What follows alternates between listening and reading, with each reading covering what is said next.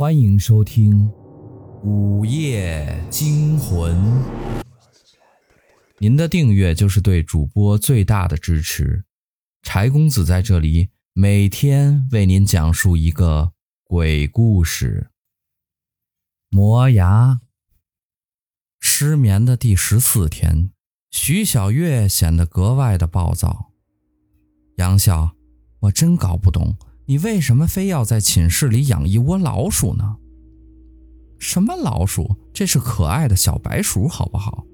杨笑撇撇嘴，不耐烦地摔门走人，留下三位室友面面相觑。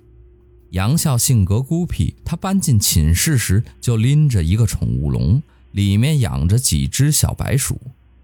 舍友们起初也不太在意，没想到那些小白鼠越养越多。而且一到半夜就咯吱吱、咯吱吱的磨牙，声音实在太瘆人，把他们折磨的都快神经衰弱了。实在不行，咱们就来硬的吧！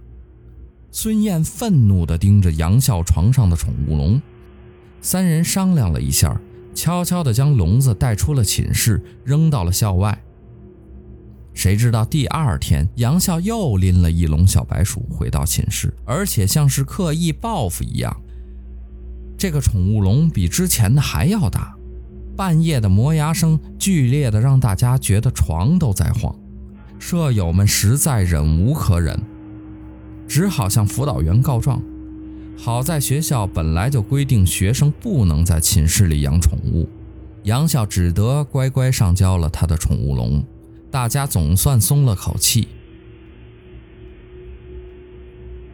谁知道当天半夜，瘆人的磨牙声又如约而至，而且比以前更响亮了。我受不了了，杨笑，你是不是故意录下磨牙的声音报复我们啊？徐小月愤怒地跳下床，掀开杨笑的蚊帐，质问道：“杨笑，你就那么喜欢小白鼠吗？”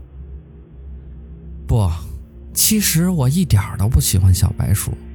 杨笑摇摇头，顺手打开台灯，刺眼的白光将他的脸颊照得有些发青，他的嘴在室友们惊恐的目光中慢慢变尖，最后露出了两颗锋利细长的獠牙。